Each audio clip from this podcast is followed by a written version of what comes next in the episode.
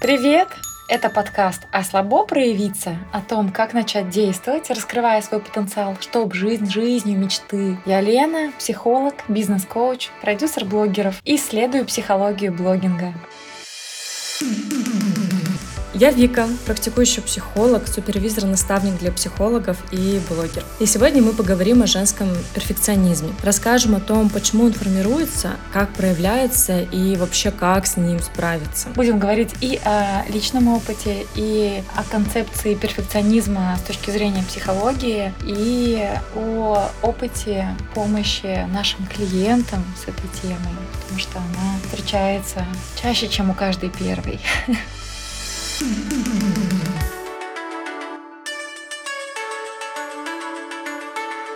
мне кажется, вообще практически у всех людей, у женщин она встречается. Мне хотелось бы начать с такого прекрасного выражения «женщины не рождаются, а женщины становятся». Это выражение а, удивительное Симоны де Бувар, писательницы и матери феминизма. И очень часто это выражение его неправильно понимают. А вообще-то оно гласит о том, что к женщине выдвигается просто огромное количество требований. Женщина должна превосходно э, варить... Варить детей.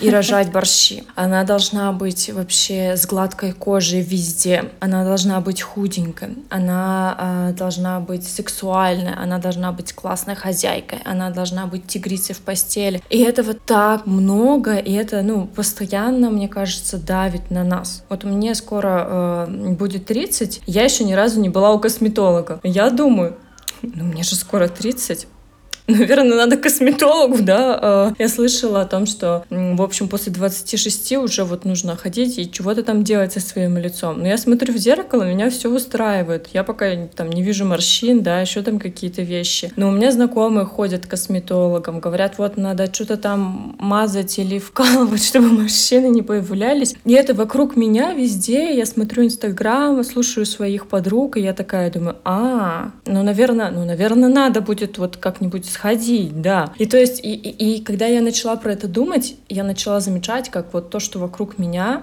формирует мой внутренний опыт. И это то, про что это выражение, что женщины не рождаются, а женщины становятся. К нам постоянно а, выдвигается какая-то куча требований. Получается, что такая, какая ты есть, а, ну, как бы недостаточная. А, даже если у тебя, вот как у тебя, Вик, идеальная кожа, да, все равно есть э, вокруг постоянное информационное давление о том, что тебе все-таки надо и косметологу, ну хотя бы там на массаже, да, пусть не на уколы. А, и вот это чувство, что какой бы ты ни родилась, тебе всегда с собой надо что-то делать, что-то менять, что-то перекраивать, что в отношении внешности, что в отношении того, как ты справляешься с жизнью, что в отношении того, как ты вообще проявляешься. Если мы говорим про проявленность, нас же вообще про это подкаст. И от женщины мало того, что ждут всего, что ты перечислила, так еще базово ждут, что она во всем этом кайфует, такая милая, довольная кошечка, которая там с утра до ночи пашет, но вообще-то в выгорание не попадает.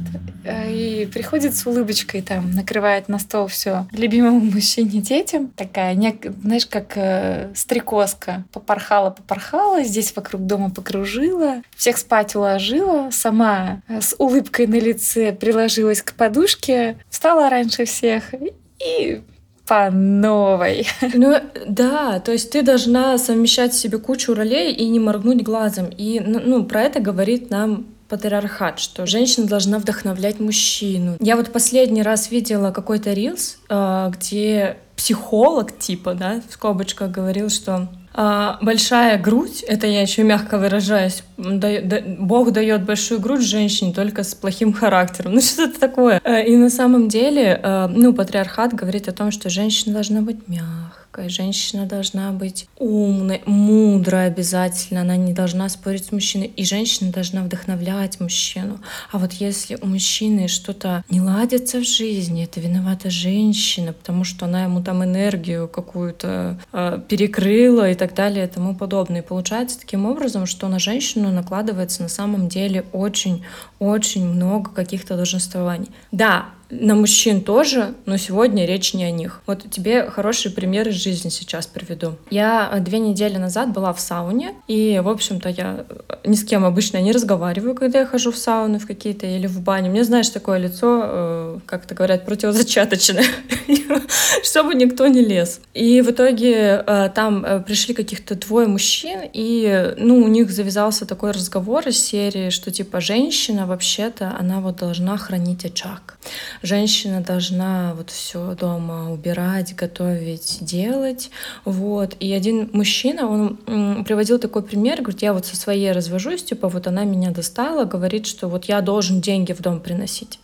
Я как бы сижу, слушаю это, конечно. Я потом уже не выдержала, ушла. Но посыл у него был такой, что э, как бы женщина вот должна делать уют в доме для него, но с него требовать она ничего не должна.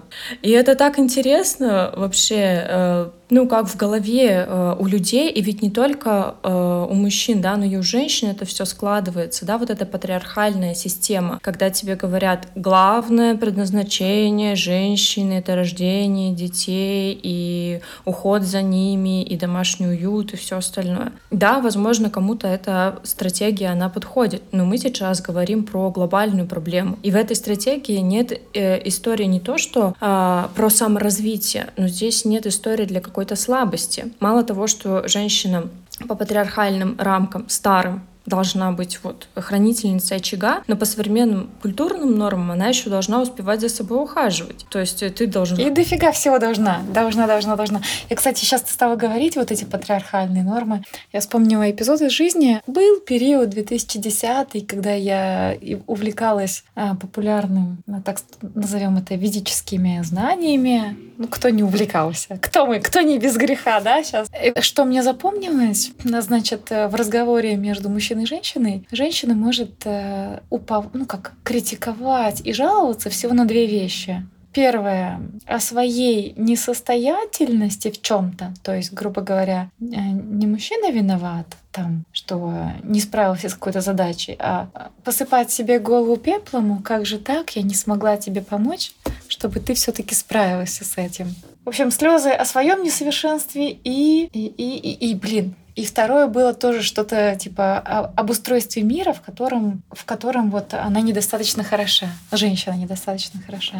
То есть тема такая была, что напрямую ты э, не можешь высказать другому, а что тебя не устраивает, что не подходит тебе там в жизни или в отношениях. И ты даже не можешь это конструктивно обсудить, ты можешь как бы посыпать себе голову пеплом, чтобы тебя бросились спасать. Ну, видимо, бросились спасать со словами «Ах, нет-нет, ты не такая, я сам виноват». Ну, как бы, знаешь, со стороны уже спустя года это слышится вот так. А, тогда это было про то, что «Хм, виновата только я. Причина всего как бы во мне». С одной стороны, в этом есть конструктив, что у нас, у всех есть право выбора, а с другой стороны, и, и когда ты находишься внутри вот такого информационного определенного фрейма, ты этого выбора особо и не замечаешь. Чтобы его заметить, нужно видеть вот много вариантов э, и патриархальный мир, и мир феминизма, и другие миры. И тогда получая, появляется только какое-то пространство выбора. И внутри было так достаточно странно, что, а ну да, я во всем виновата, я всему причиной, я всему виной. И как бы вперед работать над собой. Вывод-то был такой.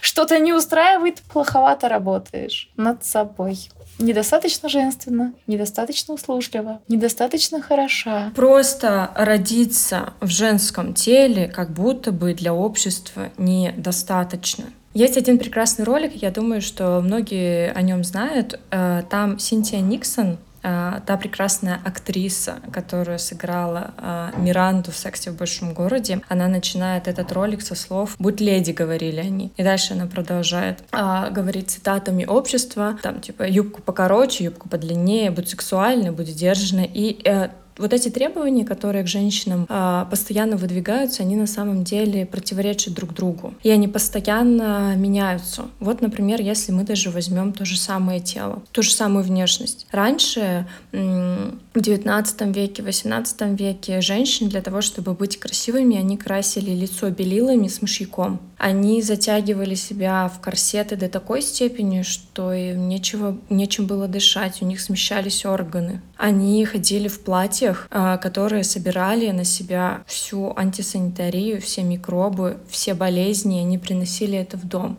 все стандарты красоты, даже вот если мы говорим про тело, про внешность, они постоянно менялись. В 90-х был героиновый шик, Кейт Мосс с синяками под глазами, худые. На смену героиновому шику пришли фитоняшки. В последнее время начали говорить про бодипозитив. И сейчас снова возвращается мода на героиновый шик, и меня это просто пугает. И ее в том числе э, снова ввели э, семья Кардашьян, когда Ким решила стремительно, очень сильно похудеть для того, чтобы на Медгала выйти в платье Мерлин Монро, в настоящем платье Мерлин Монро. Она его в итоге порвала на а, том месте, про которое, котором она очень сильно известна. И вот они снова вводят моду на героиновый шик. Сейчас все говорят про а, препарат, который используют, по-моему, люди с диабетом. Сейчас его используют активно в Голливуде для того, чтобы худеть. Блин, даже я об этом слушала, знаешь, откуда? Из подкаста двух бизнесменов. Я очень люблю, когда бизнесмены разговаривают о делах насущных. И вот они там тоже обсуждали, настолько это сейчас вездесущий известный препарат. Вот. И получается, что э, да, есть тре... как это, трансеттеры, которые задают моду. Ким одна из них, с одной стороны. А с другой стороны, она же и жертва того, к чему она призывает других. То есть вот это вот желание быть э, исключительной, выделяться среди других своей какой-то особенностью, ослепительностью, приводит к тому, что и она тоже хочет иметь малодоступное многим очень худое тело. Мы все генетически по-разному скроены, и мало кому такое выдается от природы. А кому выдается, так те хотят миска нарастить. Но обычно вот эта вот тема мы всегда не до, она проникает и в самых-самых худосочных девчонок. Да, и а, давай не будем забывать, что вес вообще-то генетически обусловлен на 45-70%. А мы живем в мире диетической культуры, где везде говорят, что если ты не худая, значит с тобой что-то не так значит, вот ты какая-то поломанная и так далее и тому подобное. И нужно обязательно худеть и быть подтянутой, и тогда тебя полюбят все окружающие. Вот сейчас, например, еще популярна снова стала такая процедура, как удаление комков биша и щек, вот этого букального жира. Все говорят, какая-то простая вообще прекрасная операция, удалить им комки биша, и у вас будут скулы, как у Беллы Хадид. Но на самом деле к этой операции столько противопоказаний. Просто там, даже если профессиональный дентальный хирург будет делать, если он там э, тебе, у него ру рука дрогнет или еще что-нибудь подобное, и он заденет лицевой нерв, у тебя, ну, как бы перестанет двигаться пол лица. Никто не говорит, что после этой процедуры, когда ты становишься старше, ты быстрее стареешь, потому что жир в лице в этих комках биша, он обеспечивает как раз-таки кожу питательными веществами. И поддержку структуры лица. А получается так много а, в моменте приносящих облегчение женщинам процедур, да, там как а, вот эти комки биша или резкое похудение или там закалывание себя там гиалуронкой. То есть в моменте ботоксом, да, женщина такая, ой, вот реально краткосрочно это приносит облегчение, потому что ты чувствуешь некое превосходство благодаря своей худосочности или э, какую-то там расправленность, разглаженность, и как будто бы чуть большее соответствие стандартам, но в долгосрочной перспективе это все еще больше концентрирует твое внимание на внешности, на соответствии принятым стандартам. И ты вот попадаешь в эту ловушку, когда уже как раньше быть не может, но и до стандартов ты настолько далека и никогда к ним по-настоящему не приближаешься, что все более обсессивные становятся эти попытки, и все сложнее двигаться в сторону этих стандартов. То есть вот это вот внешнее долженствование, когда где-то схватываешь и, может быть, получаешь некое облегчение, да, в краткосрочной перспективе, оно тебя загоняет в ловушку постоянной гонки. Я знаешь, о чем мечтаю? что вот я как психолог по расстройствам пищевого поведения ведь долго работаю с женщинами на эту тему. И по сути нас от э, здорового отношения с телом отделяет одна вещь. А, отделяет понимание, что тело намного древнее, чем сознание. Тело первично, и оно может нам включить такой режим, что сознание жить не захочет. И будет уже пофиг, соответствую я стандартам или нет. Мы себя мним такими всесильными, что вот я там сяду на диету, я похудею, я еще что-то с собой сделаю.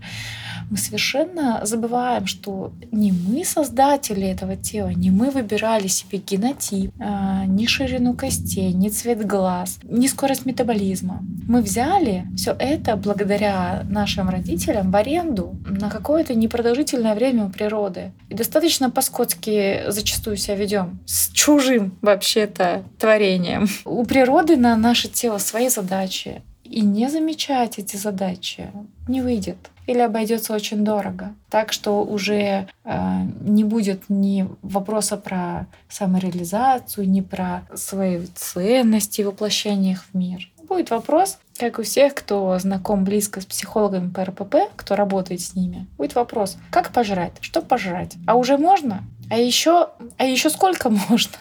И это, я вам скажу, очень грустная жизнь вокруг тарелки. Хуже, чем физической клетке. Да, это правда. Ну, самооценка человека с РПП, она, она полностью зависит от веса, от образа внешности, который у нас в голове в нашей. Вот, поэтому я думаю, что нам имеет смысл этому вообще отдельный выпуск уделить образу тела и внешности и поговорить про это более детально. И если мы немножко отмотаем назад, меня очень отрезляет одна мысль, что мы всегда пытаемся переделать себя просто под стандарты красоты, которые меняются буквально, не знаю, каждый десяток лет. Ну, то есть кто-то нам говорит, какими мы должны быть. И понятно, что это все накладывается на там, неустойчивую самооценку и все остальное. И когда вот нет вот этой внутренней опоры, понимания того, что со мной все ок, как раз-таки общество нами сильно манипулирует. Будь такой, будь такой, будь еще вот такой. Понятно, э, когда мы э, делаем это в каких-то не очень эм, крупных масштабах, да, когда, не знаю, вот, э, мы видим, что все женщины делают гель-лак, и мы понимаем, что ну, нам тоже хочется хочется, почему нет,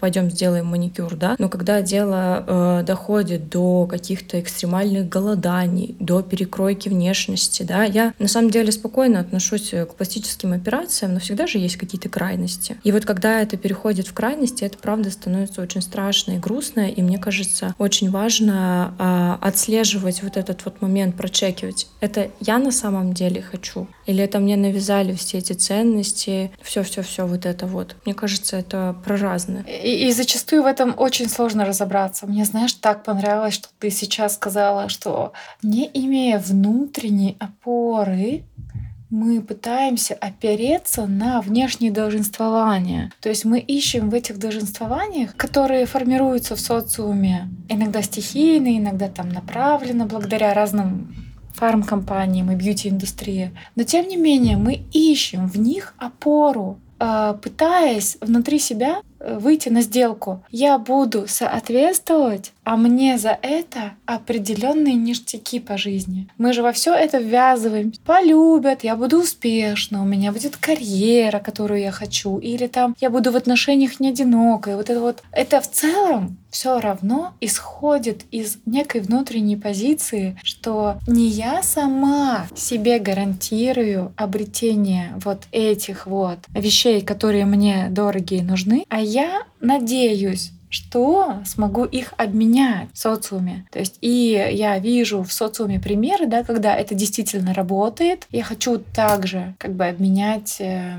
какие-то там близость к стандартам на то, чтобы социальное одобрение, внимание текло ко мне. То есть нужно хорошо понимать, что так или иначе э, это выбирается ради какой-то выгоды. Мы хотим что-то взамен соответствия э, вот, стандартам. Еще понимаешь, в чем суть? У любого перфекциониста, у любой перфекционистки внутри есть убеждение в собственной никчемности, что я какая-то не очень. И мы вот почему мы так э, почему мы так падки на вот эти все социальные стандарты? Внутри есть вот это убеждение, если мы говорим про перфекционисток. Со мной что-то не так, я какая-то никчемная, я какая-то неда. И вот если я буду соответствовать всем вот этим требованиям, тогда у меня есть хоть какой-то шансик, что меня полюбят и примут. Вот это все накладывается на вот это вот внутреннее ощущение, что со мной что-то не так, что я не ок. И вот, знаешь, хотелось добавить, что с точки зрения нашего подкаста «А слабо проявиться», э, вот это ощущение, что я какая-то не до, это ведь больше всего и мешает делать шаги в сторону проявления. Мы уже так много говорили про выгоды, что делай ты эти шаги вовне, чтобы раскрывать свою природу, помогать другим находить в тебе то там вдохновение или ту пользу, которую они могут взять, и ты так с собой меняешь мир, раскрываясь. А вот это вот чувство, что ну я какая-то не до, очень сильно глобально тормозит. И получается, наверное, одна из главных причин, почему, в принципе, люди не шагают в проявление себя. И мне кажется, здесь будет очень круто и логично перейти к тому вообще, а как проявляется этот перфекционизм в реальности, как мы можем его у себя заметить, какие могут быть маркеры. И первое — это, конечно же, высокие требования к себе. Я должна быть идеальной, я должна быть супер сексуальной. Если я женщина, я должна быть сексуальной, а если я должна быть сексуальной, то у меня обязательно, не знаю, должны быть красивые формы, я должна вот так вот красиво одеваться, я должна вот так вот себя вести. А если, э, не знаю, я а, работница, то я должна быть просто под какой-то потрясающей работницей, там, самой лучшей специалисткой на свете. Хм. Ты знаешь, вот э, в плане перфекционизма хочется сказать, что э, все-таки э, мама этого перфекционизма — это вот наша ригидность, это вот негибкость мышления.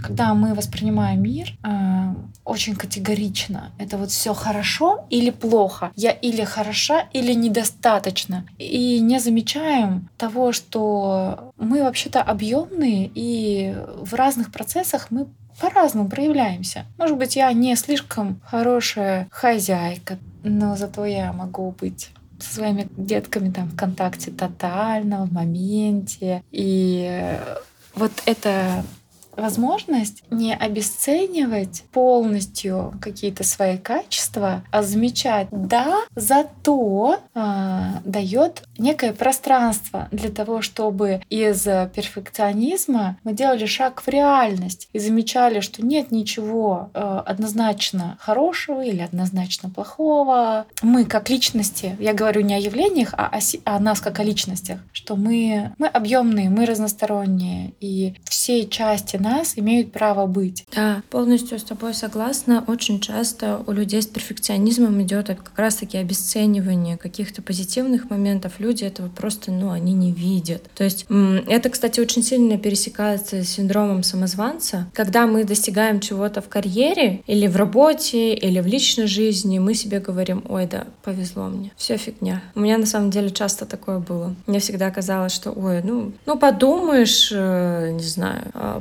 провела там э, свою первую консультацию психологическую. Это я так думала 6 лет назад. Ну, ну, ну и что? Все же с этого начинают, да? Вместо того, чтобы себя похвалить. Или там, не знаю, а, занимаюсь регулярно спортом, да, например.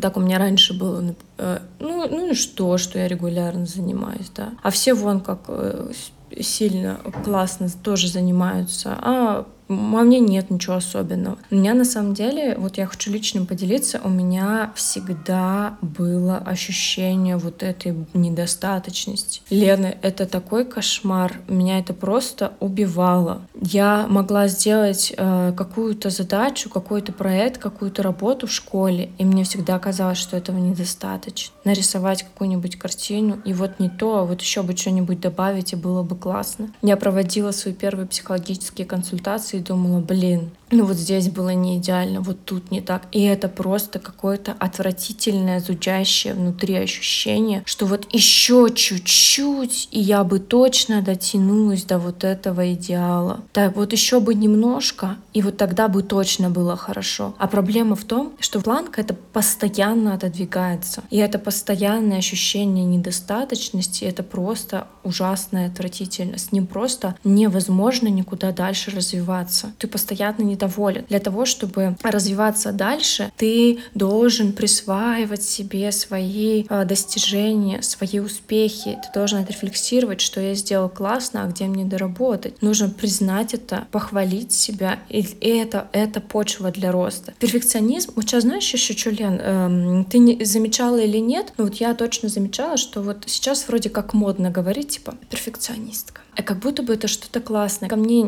пару месяцев назад пришла клиентка в терапию. Я подключилась, и она вовремя подключилась. Я говорю, вау, как классно, что вы вовремя подключились. Обычно где-то все там 2-3 минутки добегают. И она такая, м-м, я в этом плане перфекционистка. И даже вот у нее это считывалось. И это везде. И это, блин, как будто бы популярно. А на самом деле это такой бред. Перфекционизм мешает нам в устойчивом развитии, потому что э, у перфекционистки всегда ровно два пути. Ты э, либо выгораешь безумно, херачишь, потому что всегда недостаточно, а второй момент ты прокрастинируешь. Ты выгораешь, скатываешься в выгорание, ничего не можешь делать. И либо ты постоянно прокрастинируешь, потому что нужно же либо идеально сделать, либо никак. А если я уже точно знаю, что у меня херня получится, тогда и зачем делать-то, в общем-то? Но обычно же так люди думают. Вот в этой теме перфекционизма я что думаю еще? Э, что если вы замечаете его в себе, то можно не отказываться от э, от перфекционизма как от части себя, потому что, скорее всего, эта часть где-то всегда будет внутри жить. Но можно э, найти этому качеству в себе, выделить некое пространство внутри себя, чтобы рулил вами как личностью, чтобы у вас был выбор внутри каждой ситуации, чтобы было вот это вот пространство для гибкости. Бывают, конечно, моменты, когда нам вот прям нужен перфекционизм, не знаю, когда нам хочется сделать очень красивые стишки, э, там, вышивки и найти в этом какую-то гармонию и успокоение.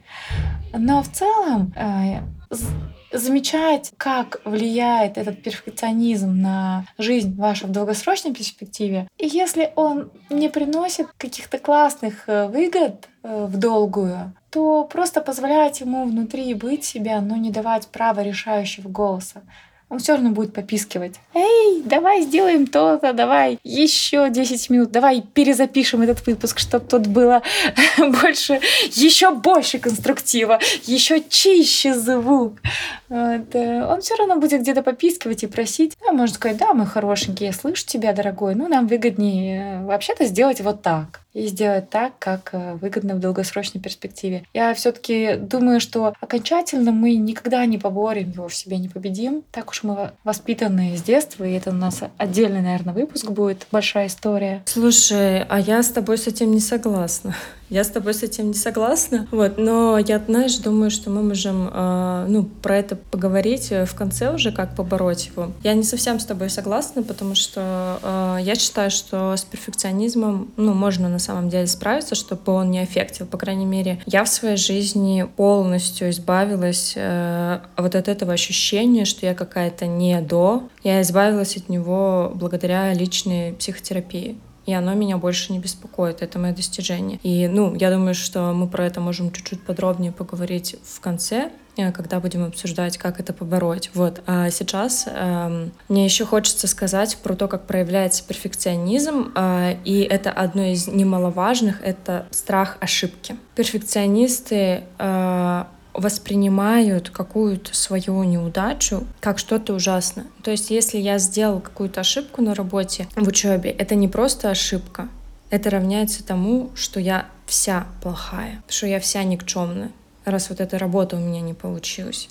И поэтому они очень боятся ошибаться. Ну, то есть, если я ошибусь, то все точно увидят, какая я никчемная, и от меня откажутся. Меня не будут принимать, меня не будут любить, меня со мной не будут рядом. То есть идет некое залипание, с, слипание, да, с результатом. И получается, ты не отделяешь себя от процесса и оказываешься всегда в невыгодной позиции, когда процессы так или иначе снова и снова рушатся, мы косячим в них. И получается, ты однажды или там несколько раз испытав это, потом вообще не решаешься сделать э, шаги в сторону, где есть потенциальный риск попасть в просак. Потому что ты не выдерживаешь того, что ты вся плохая становишься. Да, да, именно так. А и не выдерживаешь ты, потому что вся плохая становишься. Еще один отличительный признак, мне кажется, э, перфекционисток — это очень сильная самокритика. Просто невыносимая. Ты здесь идеально не доделала. Ты здесь не доработала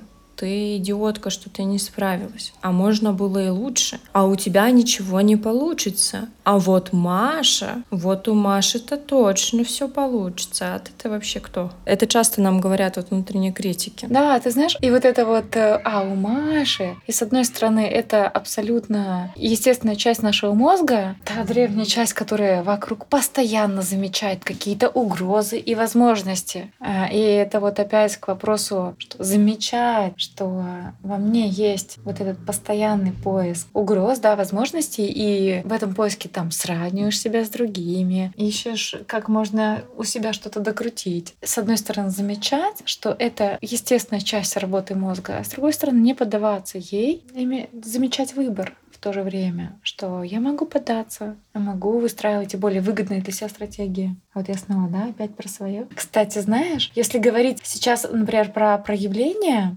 то есть же триггеры, почему мы смотрим каких-то людей, тех же там за блогерами смотрим. И вот один из сильнейших триггеров очень сильно цепляет внимание, если вы позволяете себе что-то, что другие запрещают.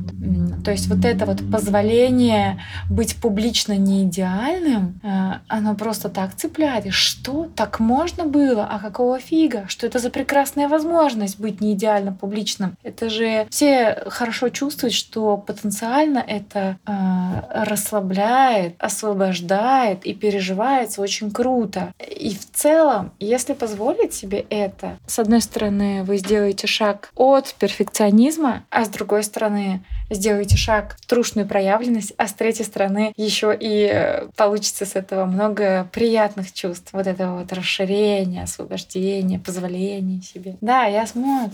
Вот так вот я могу делать то, что другие себе не позволяют, и при этом ко мне еще от них внимание течет. Вот, может быть, э, в этом тоже есть шаг от перфекционизма, как бы направить свое внимание от тех угроз, которые несут отступление от перфекционизма, к возможности привлекать э, спонтанный интерес других людей благодаря вот этой внутренней силе быть публично не идеальным. Говорят, знаешь, такая поговорка есть, ты либо хорошая девочка и никому не нужна в Инстаграм, ты либо проявляешь свою теневую сторону, не стесняешься показаться кому-то немножечко дурындой и собираешь вокруг себя людей, которым это нравится, вот такой вывод. Это, это моя история. Мой инстаграм это просто...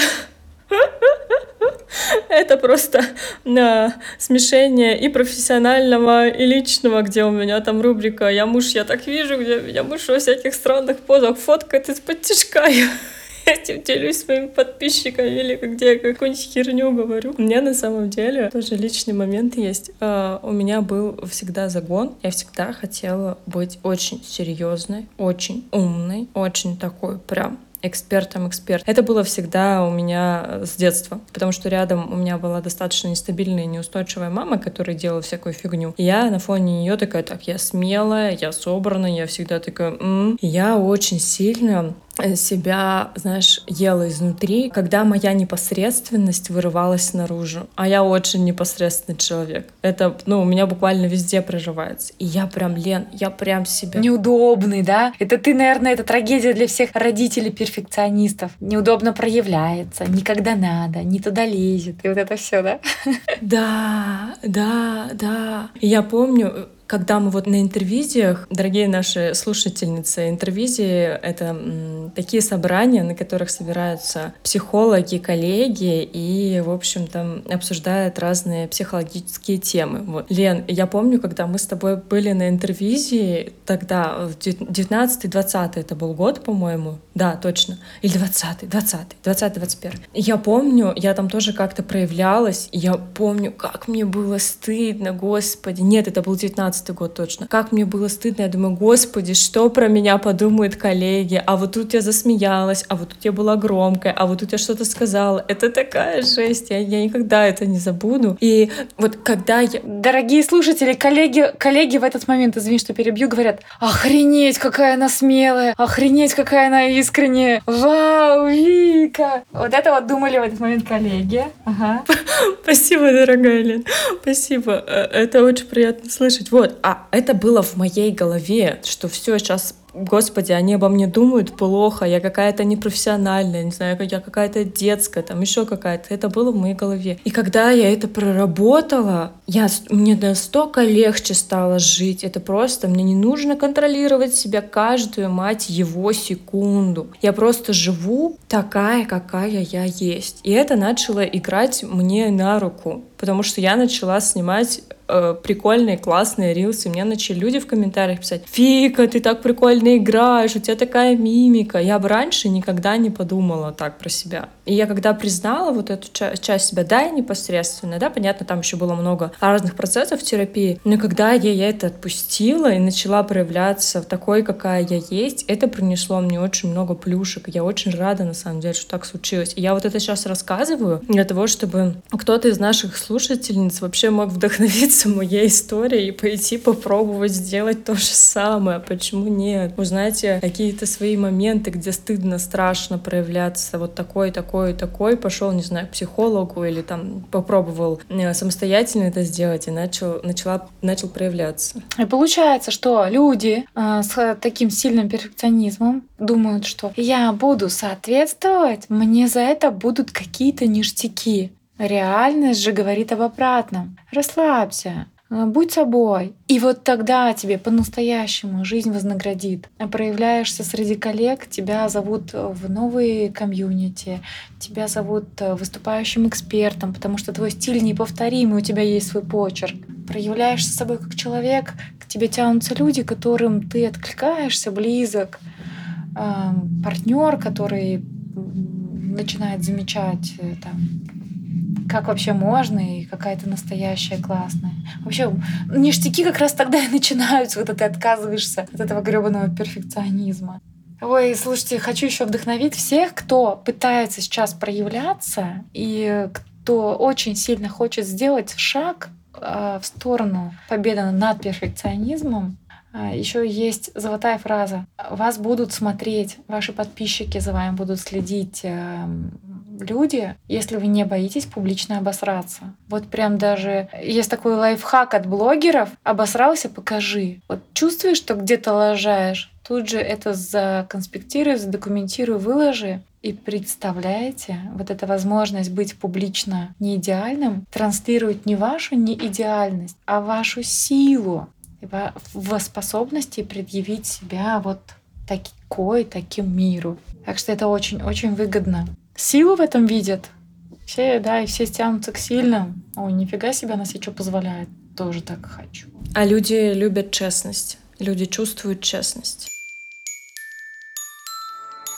Ну что, Лен, я думаю, что мы на сегодня вообще очень много уже всего обсудили, и мне кажется, если мы будем продолжать, то у нас выпуск получится, не знаю, там на полтора, на два часа. Мне кажется, это too much. Давай попробуем его э, разделить на два, и в следующей части поговорим, а как формируется как раз-таки э, женский перфекционизм, да, поговорим как раз-таки про детство, и, возможно, наши слушательницы узнают в этом себя. И самое важное, самое вкусное, мы поговорим по шагам, а как вообще побороть этот перфекционизм, как попробовать справиться с ним самостоятельно. Давай. И вот, кстати, я чувствую здесь возможность дискуссии. Так что, думаю, выпуск будет интересным. Приходите смотреть, какие мы не идеально смотрящие в одну сторону. И так тоже можно, и так тоже нормально. Конечно, интересно ваше мнение. Находите ли вы, как перфекционизм сейчас на вас влияет? Замечаете ли вы вообще, откуда ноги его растут.